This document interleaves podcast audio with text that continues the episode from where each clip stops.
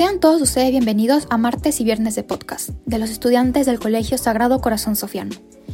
El día de hoy hablaremos de un tema muy importante, la igualdad de oportunidades, en especial el acceso a Internet en la educación.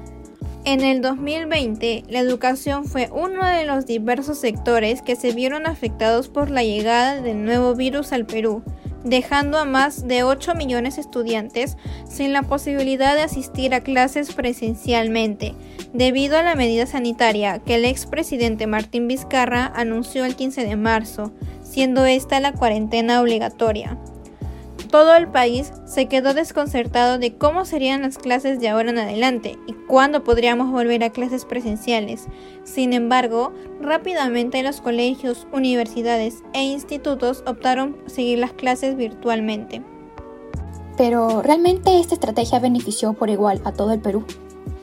La desigualdad que existe en el país ha sido un factor clave ante este tema, puesto que impide a los alumnos tener una educación de calidad con clases a distancia y de forma remota, y se debe a que por falta de celulares, laptops, computadoras e infraestructura, tan solo el 40,1% de colegios lograron retomar las clases, ya que muchas familias no cuentan con acceso a Internet en sus casas. ¿Qué respuestas dio el Estado? ¿Qué estrategias brindaron a la población? El Ministerio de Educación adoptó acciones rápidas y sin precedentes para asegurar la continuidad de la enseñanza de niñas, niños y jóvenes en edad escolar. En este marco, la estrategia Aprende en casa contempla una serie de medidas para lograr una efectiva educación a distancia. Es una multiplataforma diseñada para que los 6 millones de escolares en colegios públicos puedan recibir sus clases virtuales. Los programas diferenciados por grado de estudio se emiten en distintos horarios por los medios estatales, canales de televisión comercial y por emisoras de radio en sus frecuencias AM como RPP. Más de 300.000 docentes de educación básica regular se adaptaron en tiempo récord y definieron el concepto de enseñar. Así lo dijo el investigador del Instituto de Estudios Peruanos y el ministro de Educación, Ricardo Cuenca. Por otro lado, si bien el Ministerio de Educación señala que en el 2020 el 94% de los estudiantes están conectados, aprenden en casa, la Defensoría del Pueblo indica que en provincias de Huánuco, cerca del 30% de escolares no tienen acceso a los contenidos, y en la región Pasco, más de 7.000 estudiantes tampoco pueden seguir la educación a distancia. Se sabe que Huancavelica es la cuarta región del Perú con más comunidades campesinas, en total 672 nos muestra que es bastante difícil aprender desde casa y desafiante para que los escolares tengan clases a distancia. Una maestra comenta sobre la situación.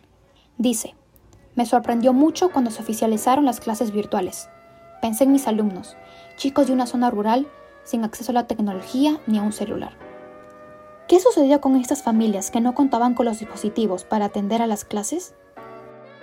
El expresidente Martín Vizcarra, durante su mandato presidencial, anunció la adquisición de casi un millón de tablets con modems de Internet para escolares de zonas rurales y zonas urbanas en pobreza, para que puedan tener acceso a los mismos contenidos que acceden los alumnos de la ciudad.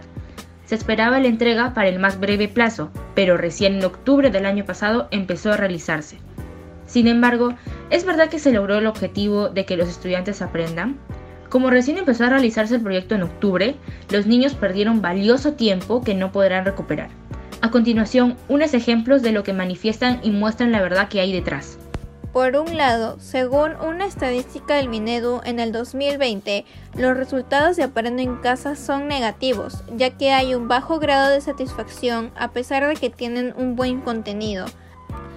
En una noticia reciente de mayo del 2021, mencionan que durante la visita de la viceministra de Gestión Pedagógica del Ministerio de Educación, Quilla Miranda, junto a su equipo técnico del Minedu, comprobó que en las instituciones educativas y luego de reuniones con directores, docentes, padres de familia y estudiantes de la región de Piura, que las tablets estaban siendo usadas de manera distinta al fin pedagógico que debe tener el uso inapropiado de las tablets se debe que el 90% de los 32 GB de memoria de estas contiene descargas de plataformas externas, audios de música, videos de series y aplicaciones de televisión, lo que determina que el consumo del plan de datos se agote e impide el registro correcto del recojo de evidencias del desarrollo educativo del estudiante.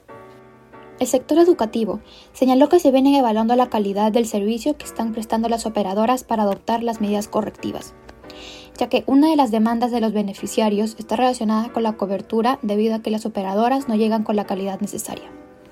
Con respecto a las fallas de fábrica detectadas por los usuarios, se señaló que las tablets cuentan con un periodo de garantía de 18 meses que se aplica luego de reportar la avería al servicio técnico del proveedor.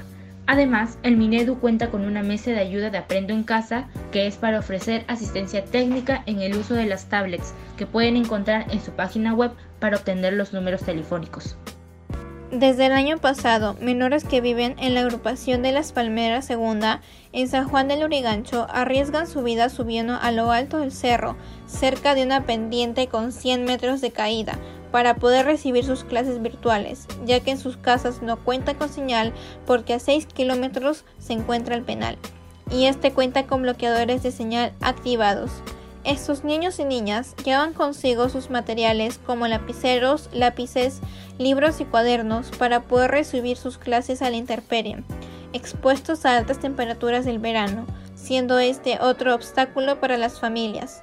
Padres comunican su preocupación, ya que todos los días tienen que subir con sus hijos y supervisarlos muy cautelosamente, pues ya se han registrado accidentes debido a la peligrosa escalada además de ser este lugar muy angosto donde caben como máximo 10 niños con sus padres. El año escolar 2021 empezó oficialmente este 15 de marzo para los colegios públicos, pero solo para el 66% de estos. Este año las clases se iniciaron de igual manera, virtualmente, puesto que no se veía una mejora respecto a la situación con la pandemia y el aumento de contagios.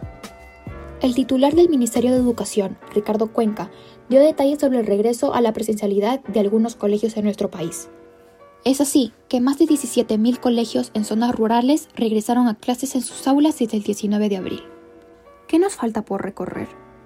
El Perú todavía tiene un largo camino por seguir. Como hemos visto, una de las principales causas de que no funcione para todos por igual la educación de manera virtual son las desigualdades. Muchos no tienen acceso a Internet en sus hogares, ni cuentan con dispositivos para tomar las clases, además de que no hay la infraestructura necesaria porque no cuentan con señal ni electricidad. Muchos niños caminan horas para llegar al lugar con una antena a señal abierta, mientras que otros corren peligro al subir un cerro todos los días por señal. Esto preocupó de una forma muy grave al Estado e idearon estrategias para que los alumnos puedan continuar con sus clases. Con el ya mencionado Aprendo en casa, además de la adquisición de más de 8 millones de tablets. Sin embargo, se realizó una mala gestión en la distribución al llegar recién en octubre del año pasado, cuando las clases debieron empezar en marzo, y los casos de tablets en mal estado que fueron utilizados para fines no pedagógicos.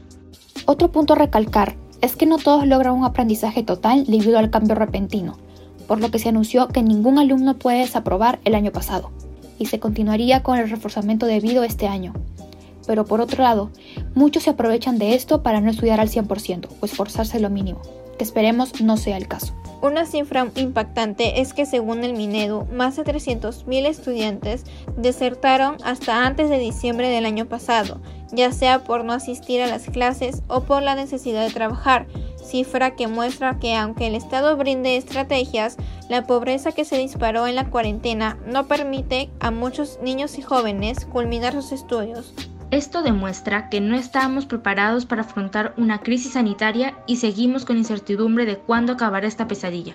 Pero hay algo que tenemos claro, que es la gran falta de infraestructuras en el Perú, en especial de las zonas rurales, y lo mucho que le falta al Estado peruano por implementar, para que los millones de niños puedan tener el derecho a una educación de calidad sin tantas dificultades. Se espera que todo lo ocurrido se tome como una muestra de lo mucho que nos falta y de la realidad que se viene afrontando desde antes, pero que se disparó por la pandemia. Que debemos aprender de ello para que en un futuro no se vuelva a repetir y todos podamos disfrutar de una educación de calidad y en un país donde se brinden las mismas oportunidades. Este fue otro capítulo de martes y viernes de podcast. No se olviden de escucharnos en las diferentes plataformas virtuales, Spotify, Anchor y Google Podcast. Hasta la próxima.